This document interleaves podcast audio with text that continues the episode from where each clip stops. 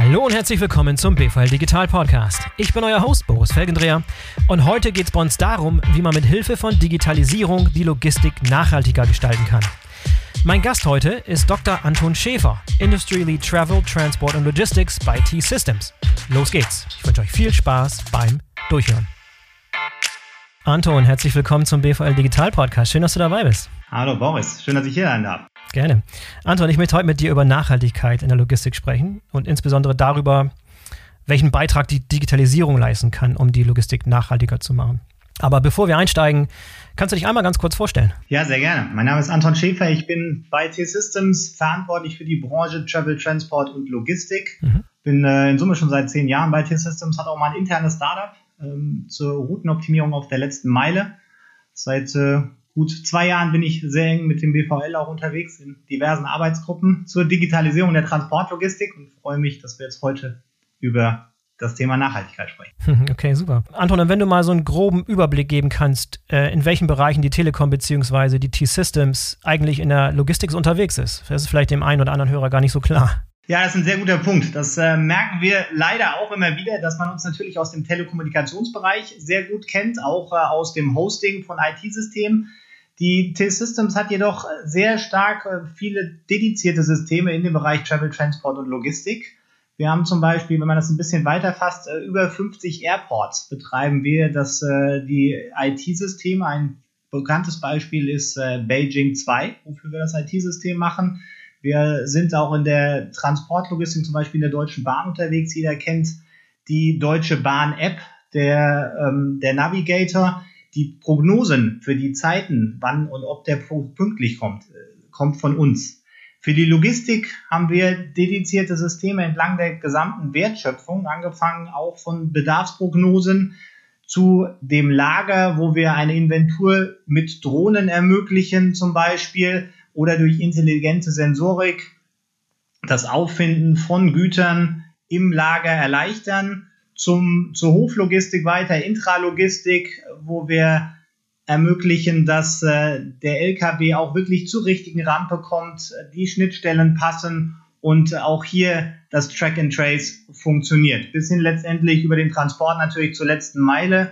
Ich hatte es vorhin erwähnt, ich hatte selbst ein Startup zur dynamischen Routenoptimierung auf der letzten Meile und äh, auch hier helfen wir unseren Kunden, das zu optimieren und natürlich dann auch dort effizienter und kundenfreundlicher zu werden. Mhm. Das ist ein enorm weites Spektrum. Gut, dass Sie gefragt haben. War mir gar nicht richtig bewusst, wie, wie weit das Spektrum teilweise ist da bei euch. Okay, dann lass uns mal äh, konkret über das Thema Nachhaltigkeit in der Logistik sprechen. Vielleicht mal mit einer ganz simplen Frage vorweg. Ist das Thema Nachhaltigkeit in den Betrieben eigentlich gerade ein wichtiges Thema oder hat die Krisenzeit äh, das Thema Nachhaltigkeit so ein bisschen in den Hintergrund gedrängt? Die Erfahrung, die wir gemacht haben, ist, dass Nachhaltigkeit nach Corona sozusagen im New Normal eine noch höhere Priorität bekommen hat. Hm. Wie so vieles äh, wurde es durch Corona verstärkt. Auch bei der Digitalisierung sagt man ja, gab es vorher schon. Äh, Corona hat einen Push gegeben. Das gleiche gilt unserer Wahrnehmung nach auch für das Thema Nachhaltigkeit. Hm. Klar, während der ersten Monate ging es darum, vor allem die Operations abzusichern. Aber jetzt, wo man sich auf die Zukunft ausrichtet, sind die zwei großen Themen Digitalisierung und das Ganze verbunden mit Nachhaltigkeit. Und wie schätzt du überhaupt, jetzt abgesehen von, von der Krise, wie schätzt du überhaupt das Bewusstsein innerhalb der Logistikbranche, ganz speziell jetzt in Bezug auf Nachhaltigkeitsthemen ein? Wie, wie steht die Logistikbranche da? Aus meiner Sicht ist es ein, ein sehr starkes Bewusstsein, natürlich unterschiedlich von äh, Bereich zu Bereich, von Unternehmen zu Unternehmen, aber wir haben zum Beispiel Unternehmen wie äh, Kühn und Nagel, die eine sehr starke Nachhaltigkeitsagenda haben und bereits jetzt ihren kompletten CO2-Ausstoß kompensieren und bis 2030 äh, komplett nachhaltig im Scope 3 sein möchten, sich das vorgenommen haben. Wir sehen bei weiteren Unternehmen ähnliche Agenden, entweder schon vorhanden, Nachhaltigkeitsagenden oder gerade aktuell in der Erstellung. Mhm. Und äh, das ist sehr spannend, weil da sieht man einen sehr starken Umbruch, der hier passiert. Klar, die Logistikbranche sieht sich da auch in der Verantwortung. Über 20 Prozent des CO2-Ausstoßes in Deutschland erfolgt durch die Logistik. Und äh, diese Verantwortung nimmt man jetzt mehr und mehr wahr. Mhm. Gut, dass du das Thema Kühn und Nagel ansprichst. Wir hatten äh, Michael Maas schon ähm, im, im, Podcast vor ein paar Monaten. Der hat über das Thema gesprochen. Also wer da nochmal reinhören will, da gibt es noch eine Sonderepisode zu dem Thema. Ähm, was sind denn aus deiner Sicht die, so die wichtigen Treiber für dieses, sagen wir mal, neue Bewusstsein für Nachhaltigkeitsthemen in der Logistik? Zum einen ist es natürlich die, die öffentliche Meinung der Kunde. Mhm. Das wird auch stärker vom Kunde nachgefragt. Man erinnert an Fridays for Future. Das ist, äh, ist natürlich allen bewusst. Die Politik äh, nimmt sich auch mehr und mehr den Themen an. Der eine wartet vielleicht auch auf politische Vorgaben, der andere nimmt sie jetzt langsam vorweg, beziehungsweise versucht das schon zu antizipieren. Der dritte Faktor, den wir sehen und natürlich gerade aus Gesichtspunkt der Digitalisierung, ist, dass sich an vielen Stellen Effizienzgewinne und Nachhaltigkeit auch verbinden lassen. Was äh, natürlich den Charme hat, dass ähm, es hier auch direkte Einsparungen möglich sind. Zum Beispiel durch eine Routenoptimierung kann ich eben direkt Sprit sparen und äh, damit natürlich meine Kosten reduzieren, aber natürlich auch den CO2-Ausstoß. Das ist ein gutes, gutes Stichwort. Lassen wir ein bisschen noch konkreter über die Rolle sprechen, die Digitalisierung bei dem Bestreben, nachhaltiger zu werden, spielt. Da würde mich vielleicht zuerst die, die Denkweise in Unternehmen interessieren. Denkt man dort, okay, wir haben erkannt, dass nachhaltiger Agieren wichtig ist und welche Maßnahmen der Digitalisierung kommen nun in Frage für uns? Oder denkt man andersrum, eher ähm, Digitalisierung unseres Unternehmens ist überlebensnotwendig und wenn wir dadurch auch nachhaltiger werden, also als Nebeneffekt sozusagen, äh, äh, umso besser. Wie denken die Unternehmen da? Das ist sicherlich auch von Unternehmen zu Unternehmen unterschiedlich, aber grundsätzlich sehe ich eher den zweiten Punkt. Äh, es gibt genügend Studien, die gerade in den letzten Wochen und Monaten entstanden sind, die eben sagen, digitalisierte Unternehmen sind äh, besser durch die Krise gekommen. Das hat man verstanden und hat deswegen jetzt auch verstanden, man muss in Digitalisierung investieren. Mhm. Auf der anderen Seite haben wir auch gesagt, Nachhaltigkeit ist, äh, gewinnt an steigender Bedeutung und das versucht man jetzt hier miteinander in Verbindung zu setzen und natürlich da auch zu schauen, wie kann ich, wenn ich digitalisiere, auch einen Schritt in Nachhaltigkeit gehen. Vor allem sind das oft Themen, die auch relativ kurz- und mittelfristig umgesetzt werden können. Natürlich beschäftigt sich die Logistik auch mit Themen wie, kann ich andere Antriebsmöglichkeiten nehmen? Vom Diesel-Verbrennermotor hin zu E-Mobilität. Aber eine Umstellung der Flotte ist natürlich ein anderes Investitionsvolumen als eine Sensorik, die es mir zum Beispiel erlaubt, meine Gebäude besser zu regulieren oder ein Routenoptimierungsalgorithmus, wie gesagt, der es mir erlaubt, Sprit zu sparen. Und, und Anton, ich habe diese Frage ganz bewusst gestellt nach der Priorität und nach der Wichtigkeit von, von Nachhaltigkeit gegenüber Kostenersparnis zum Beispiel. Denn ich habe das schon sehr oft erlebt, äh, wenn ich beispielsweise mit Dienstleistungen spreche, die eine Digitalisierungslösung anbieten. Sagen wir mal eine Software oder eine Plattform für Routenoptimierung, so wie du es gerade beschrieben hast. Natürlich können Kunden, die diese Lösung einsetzen ähm, und eine effizientere Routenplanung machen, Kilometer und CO2 einsparen. Aber ich höre auch ganz oft, dass die Anbieter sagen, den Kunden geht es in allererster Linie darum, Kosten zu sparen. Und dann kommt eine ganze Weile gar nichts. Also mit Nachhaltigkeit als Verkaufsargument kann man niemand hinterm Ofen vorlocken, habe ich ganz schon oft schon gehört. Lebt ihr das auch? Es hängt vom Produkt ab. Mhm. Aber grundsätzlich ist natürlich der Kostendruck bei den Unternehmen nach wie vor hoch und äh, dementsprechend ein reines, eine reine Investition für Nachhaltigkeit ist schwierig. Das ist äh, letztendlich nicht nur in der Logistikbranche so. Das ist an vielen Stellen äh, in, in vielen Bereichen und Industrien äh, das Gleiche. Nichtsdestotrotz erleben wir das, ähm, wir haben zum Beispiel eine App, äh, die Low Carbon Mobility Management, die es erlaubt, rein App-basiert, den Spritverbrauch zu optimieren, sprich zu reduzieren. Und das äh, gewinnt steigendes Interesse. Klar, auch dahinter ist der Effizienzgedanke, aber es ist auch immer sehr schnell der Punkt, wie kann ich hier dann darüber Nachhaltigkeit, nachhaltiger fahren. Anders ausgedrückt, Effizienz ist sicherlich der treibende Faktor. Und äh, wenn ich damit Nachhaltigkeit unterstützen kann, hilft das äh, in den aktuellen ja, Situationen und Diskussionen sehr stark. Wir lassen uns vielleicht heute ganz konkret ein paar digitale Maßnahmen besprechen, die sowohl wirtschaftlich als auch aus Nachhaltigkeitsgesichtspunkten Sinn machen, sprechen. Du hast schon ein paar angesprochen. Was, was gibt es noch für interessante, gute neue Lösungen, ähm, die sowohl wirtschaftlich als auch aus Nachhaltigkeitsgesichtspunkten Sinn machen in der Logistik? Wir hatten ja letzte Woche den Kongress zur Nachhaltigkeit in der Transportlogistik und haben uns da auch äh, entlang der Wertschöpfungskette im Sinne von digital planen, digital laden und digital fahren äh, verschiedene Punkte angeschaut. Und ähm, ein Thema, was zum Beispiel da sehr stark auch herauskam, Details werden ja auf dem Deutschen Logistikkongress vorgestellt werden von Professor Müller-Steinfahrt, ist, wie kann ich mehr Papier sparen? Mhm. Sprich, wie kann ich die doch sehr stark papierbasierten Prozesse in der Transportlogistik ersetzen? Und äh, da gibt es mehrere Optionen. Eine einfache ist zum Beispiel ein einfacher, ein Smart Label sozusagen. Das heißt, äh, ich ein wiederverwertbares Label, das ich mit den entsprechenden Papierinformationen beschriften kann und mit der Ware mitschicke. Spart direkt den, das Papier, was im Zweifel ansonsten abgeheftet und verarbeitet wird. Man kann aber auch noch den Schritt weitergehen und das ist auch eine Arbeitsgruppe, die äh, der BVL Digital mit der GS1 gerade vorantreibt. Stichpunkt digitaler Lieferschein. Kann ich die Informationen direkt in die Cloud legen und äh, somit direkt die Daten austauschen. Das hat zudem noch weitere Effizienzvorteile, dass ich Daten natürlich schneller austauschen kann, dass ich aus den manuellen Prozessen rauskomme. Aber hier kann ich Effizienz eben im Prozess gewinnen und gleichzeitig Papier sparen, was äh, selbstredend nachhaltiger ist. Ein weiteres Beispiel ist in den Gebäuden. Ich hatte es vorhin schon mal kurz erwähnt. Wie kann ich die Gebäudeauslastung und die Gebäudenutzung optimieren? Ich kann durch einfache Sensorik kann ich eben feststellen, ist jemand gerade im Meetingraum? Muss das Licht dort brennen? Ist die Heizung, ist die Temperatur gerade zu hoch? Sind die Fenster offen, obwohl draußen minus 10 Grad sind? Das heißt, da kann ich sehr einfach Energie sparen, was natürlich klar Kosten spart, aber auch für Nachhaltigkeit sorgt. Sozusagen ein Smart Home für Unternehmen. Mhm. Und ähm, Viele kennen die Themen. Smart Home äh, ist zum einen für die Sicherheit, aber natürlich auch zum Energiesparen äh, sehr positiv. Und da gibt es sehr einfache Lösungen, die man an die Gebäude nachrüsten kann, um hier effizienter zu sein. Anne, du hast eben angesprochen, du bist äh, sehr involviert im Themenkreis Digitalisierung der Transportlogistik von der BVL. Inwieweit spielt dort das Thema Nachhaltigkeit eine Rolle momentan bei euch? Bislang war es, um ehrlich zu sein, ein untergeordnetes Thema. Mhm. Wir, haben, ähm, wir haben angefangen, indem wir zwei Themen, wir haben eine Umfrage gemacht äh, im letzten Jahr zusammen mit BVL Digital zum Thema Fahrermangel, was natürlich in gewissem Sinne auch ein Nachhaltigkeitsthema ist, aber jetzt weniger im ökologischen Umfeld. Und auch da gesehen, dass äh, Digitalisierung eine starke Rolle spielen kann, um den Fahrermangel zu mildern.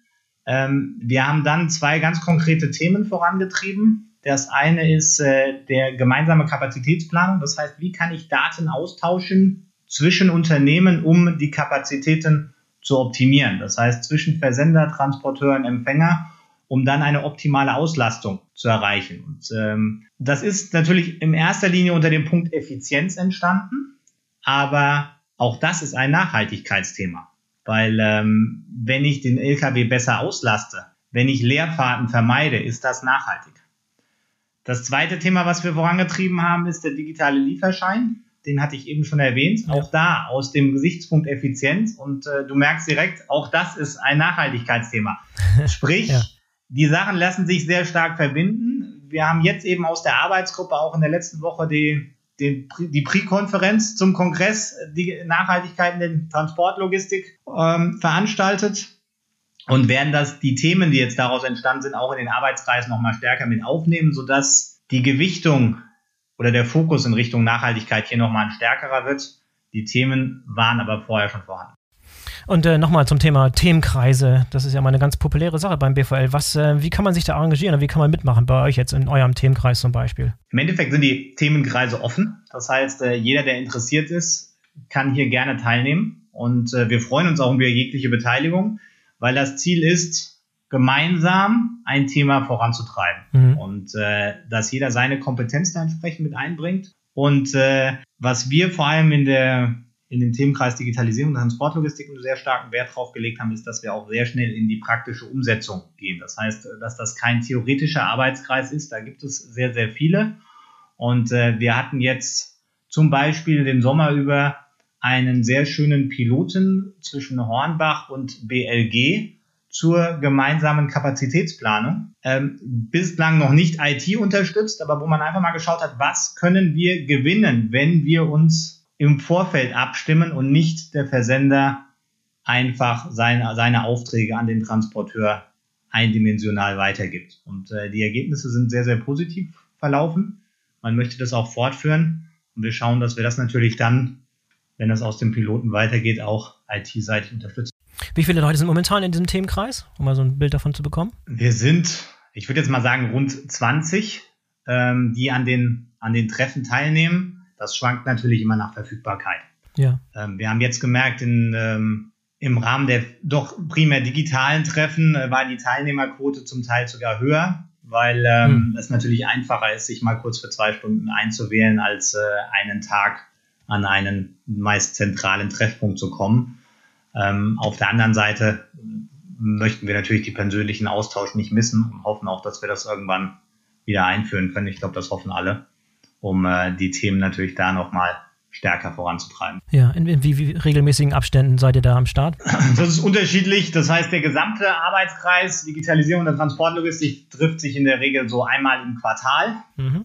Und ähm, wir haben jetzt gerade im Sommer über, natürlich waren da auch viele mit anderen Themen beschäftigt. Ich hatte es vorhin erstmal die Operations absichern. Da war der Arbeitskreis dann nicht bei jedem die erste Priorität äh, oder beziehungsweise im Frühjahr, im Sommer haben wir dann den Piloten gefahren. Ähm, haben wir uns so alle zwei Monate in den dedizierten äh, Themen zusammengefunden, um geschaut, wie das dann entsprechend vorwärts geht.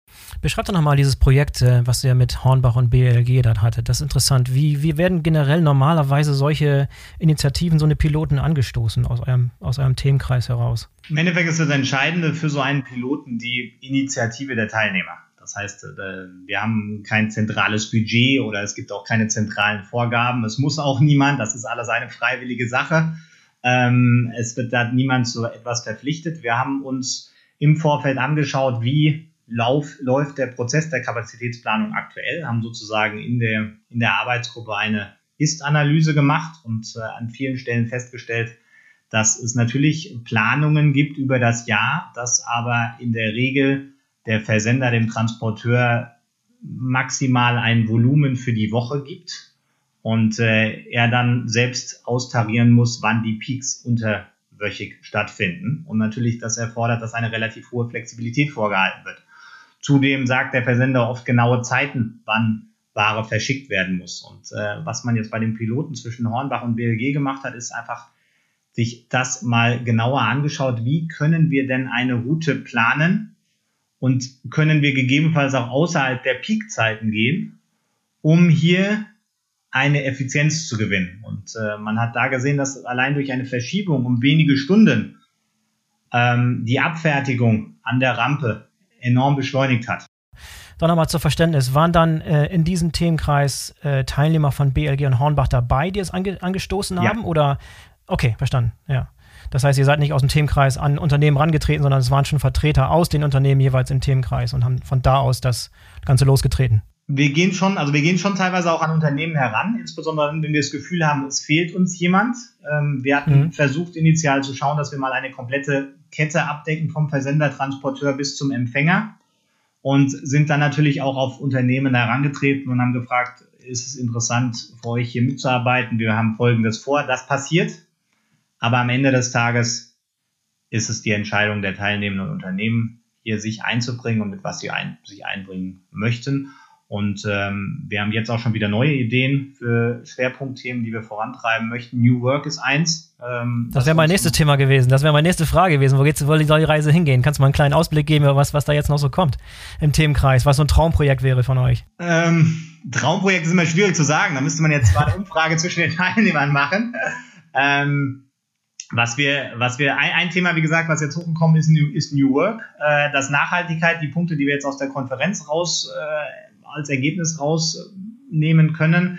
Äh, Im Thema Nachhaltigkeit werden wir aufnehmen. Äh, papierlose Logistik ist da zum Beispiel nochmal sehr stark nach oben getrieben worden, wobei wir den digitalen Lieferschein auch schon im, äh, im Rahmen der, des Themenkreises besprechen, aber schauen, wie kann ich da noch weitere Optionen finden. Ähm, das sind mal so zwei direkte. Ansonsten sind, äh, sind da, hängt es von den Teilnehmern ab, wie gesagt, was, was man da machen möchte. Ähm, das New Work-Thema ist sicherlich ein spannendes, weil äh, die Umfrage im letzten Jahr hat gezeigt, dass gerade bei diesem Thema die Unternehmen ein doch sehr hohes Potenzial sehen, äh, im Sinne Fahrermangel, aber Mitarbeiterbindung, aber auch in, in verschiedenen anderen Richtungen, die Umsetzung aber bislang maximal am Anfang ist. Und das heißt, da ist noch sehr, sehr viel Potenzial. Mhm.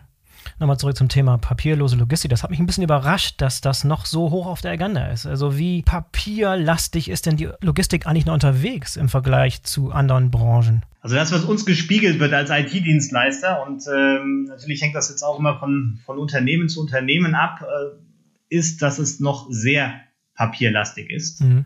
Ähm, er hatte gerade erst die Tage Gespräche mit Kunden zu Depotlogistik, die mir sagten, der oder bestätigten, der Prozess im Depot funktioniert in vielen Fällen noch so, dass man A nicht genau weiß, wann die Lieferung kommt, maximal ein sehr grobes Zeitfenster.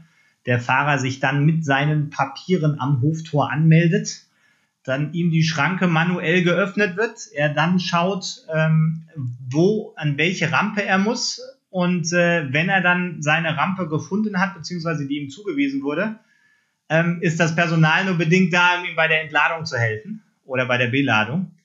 Das heißt, das ist jetzt sicherlich ein Stück überspitzt ausgedrückt und äh, einige Unternehmen sind da viel weiter, aber es zeigt, welch hohes Potenzial hier noch an den verschiedenen Stellen ist. Mhm. Und äh, wie man hier auch gerade, das war auch ein Ergebnis im letzten Jahr, das Thema Schnittstelle Rampe wie da noch Optimierungspotenzial besteht, um hier Arbeitszeit zu sparen und äh, dann auch Effizienzen zu heben. Ich glaube, ein, ein Problem, das du ansprichst oder das daraus deutlich wird, ist die Tatsache, dass du halt in Logistik mit so vielen verschiedenen Parteien zusammenarbeitest. Ne? Also das gibt inzwischen ja schon diverse Lösungen, die eine, eine Lieferkettentransparenz bieten, aber zum Teil nur an bestimmten Bereichen. Nur Lkw-Transporte, nur Seetransporte, äh, nur Lagerlogistik und so weiter und so fort. Ähm, wie weit sind wir denn, so eine komplette End-to-End Supply Chain Transparenz überhaupt herzustellen? Ist das heute schon möglich? Technisch sicherlich. Ähm, das könnte man herstellen, dass man eine Plattform baut, auf die äh, man die entsprechenden Zeiten oder entsprechenden Informationen bereitstellt und dann zum Abruf. Ähm, wir bekommen auch immer wieder als äh, T-Systems die Anfrage, wollt ihr nicht eine neutrale Plattform bauen, auf die sich alle draufschalten? Ähm, ich hatte das mal äh, für die letzte Meile angedacht dass man da doch auch dann Lieferinformationen konsolidieren kann in Richtung bessere Abstimmung, ähm, um nicht das Wort White Label Lieferung zu sehr zu strapazieren, aber das ist natürlich dann auch eine Sache, die von Städten immer wieder aufgegriffen wurde. Äh, auch jetzt im Sinne von Urban Logistics, Urban Mobility immer mal wieder ein Thema ist. Das Problem ist, wie schaffe ich es, dass ich, dass sich alle auf eine Plattform einigen und wie stelle ich sicher, dass dann der Datenaustausch dort auch sicher ist. Stichwort Datensouveränität. Für letzteres gibt es technische Lösungen. Ähm, es gibt den International Data Space, der genau das zusichern soll. Die T-Systems hat hier auch eine Umsetzung, den Data Intelligence Hub, mhm. der genau für diesen Zweck gebaut wird, dass man sich Daten austauschen kann zur gemeinsamen Analyse, die Datensouveränität aber behält bei der jeweiligen Person. Das Problem der Logistik ist aber trotzdem, dass aufgrund der hohen Fragmentierung die Einigung auf ein System nicht von heute auf morgen gehen wird und äh, dass viele Unternehmen eigene Systeme entwickelt haben, die für sich aus optimiert und äh, dass hier noch ein Weg zu gehen ist. Äh, ich halte es nicht ausgeschlossen, dass das irgendwann in Zukunft mal passiert zum gegenseitigen Benefit, aber da müssen noch einige entsprechende Hürden zwischenzeitlich genommen werden.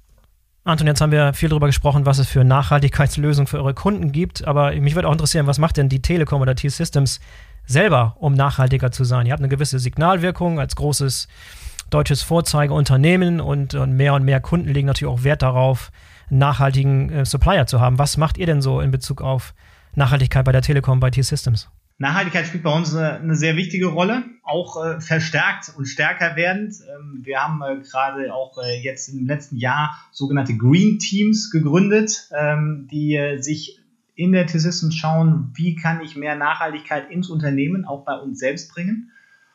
Ähm, die Deutsche Telekom hat sich, äh, wie auch die Logistikunternehmen oder einige, ich hatte es vorhin angesprochen, eine sehr starke Nachhaltigkeitsagenda und gegeben und äh, den Klimapakt zu unterstützen. Wir haben äh, sehr konkrete Projekte in, äh, vorangetrieben, angefangen von unseren Datencentern, wo wir natürlich energieeffizienter für unsere Kunden werden möchten und kontinuierlich daran arbeiten, dass die Energieeffizienz dort stärker wird, ähm, bis hin zu auch sehr kleinen Themen für uns oder eher klein scheinenden Themen, dass wir in den Kantinen alle Papierbecher durch Recaps ersetzt haben. Wir haben an vielen Standorten sogenannte Bienenhotels.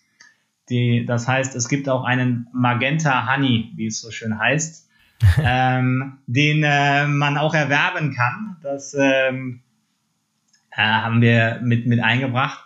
Immer wieder auch ein, ein schönes Geschenk. Dieser Honig äh, schmeckt auch recht gut. Ich durfte ihn schon probieren. Welche Farbe hat er? nicht Magenta, äh, dann im Endeffekt auch, auch wenn er so heißt, aber das Glas entsprechend. Ähm, mhm.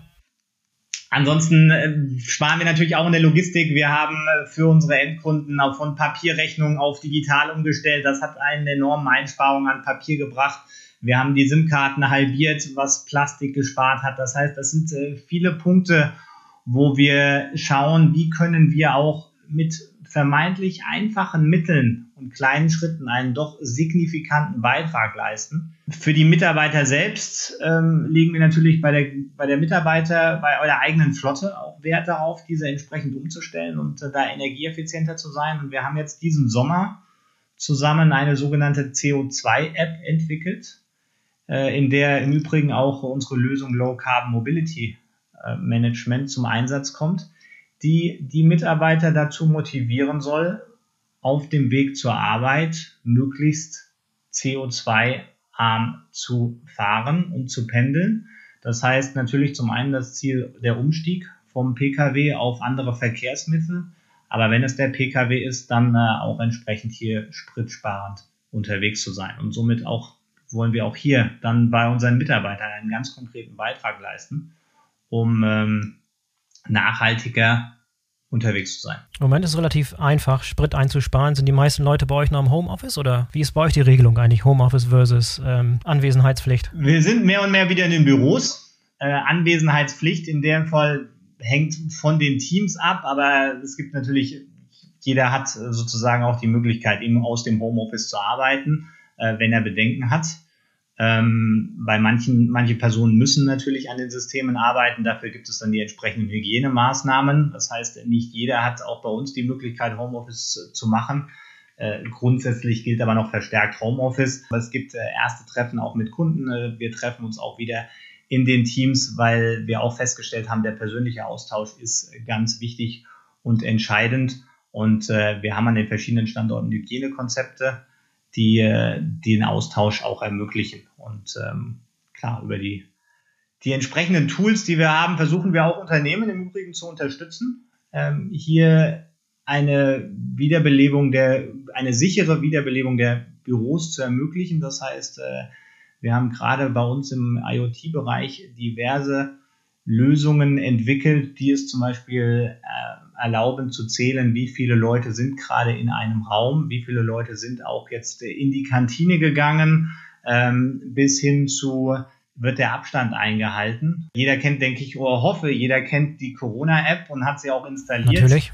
Ähm, Natürlich. Wir haben aber von Unternehmen die Rückmeldung bekommen, dass es natürlich Bereiche gibt, in denen eine Benutzung des Smartphones nicht erlaubt ist oder nicht vorgesehen. Und äh, für diesen Fall haben wir jetzt eine Lösung entwickelt, die grundsätzlich auf den gleichen Prinzipien und auf den Sicherheitsprinzipien wie die Corona Warn App funktioniert, aber eben ohne ein Smartphone und äh, ich somit auch äh, gerade in äh, Produktionsstätten, aber auch in Depots, wo Menschen eng nebeneinander miteinander arbeiten, mhm. ich äh, dann im Nachgang Infektionsketten nachvollziehen kann und äh, natürlich dann darüber meinen Mitarbeitern eine andere Sicherheit gebe. Lass uns mal über die Zukunft sprechen, wenn du mal so ein paar Jahre in die, in die Zukunft blickst. Was, äh, was sagst du voraus in Bezug auf, wie sich die Digitalisierung in der Logistik noch weiter äh, etabliert und dann auch wirklich Nachhaltigkeit vorantreiben kann? Was glaubst du, was sich in den nächsten Jahren, was, was es jetzt noch nicht gibt, was in den nächsten drei bis fünf Jahren wirklich am Start kommt? Gute Frage. Ich glaube, äh,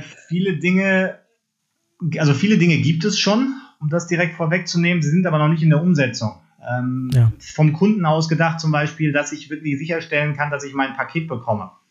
Äh, dass ich ein Zeitfenster ähm, angeben kann, wann ich zu Hause bin und äh, die, die Ware nicht irgendwann untertags kommt. Das ist äh, ein Thema, was mir als Kunde natürlich wichtig ist, was aber in den wenigsten Fällen bislang in der Form umgesetzt. Ähm, das gleiche gilt auch im B2B-Bereich, auch als Unternehmen. Ich hatte es vorhin gesagt, man will wissen, wann die Ware am Depot ankommt.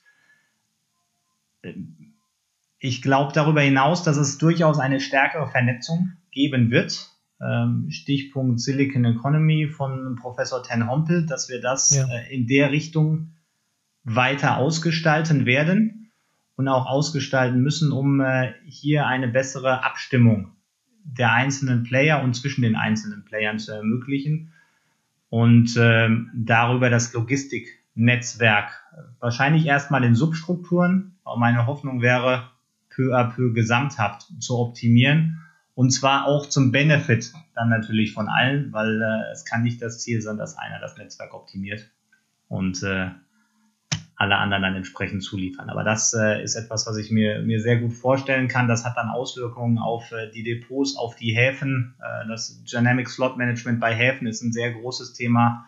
Wann kommt die Ware an? Wie stelle ich den Umschlag sehr sich, schnell sicher? Gibt es ein schönes Forschungsprojekt in Bremerhaven ähm, zum Dynamic Slot Management?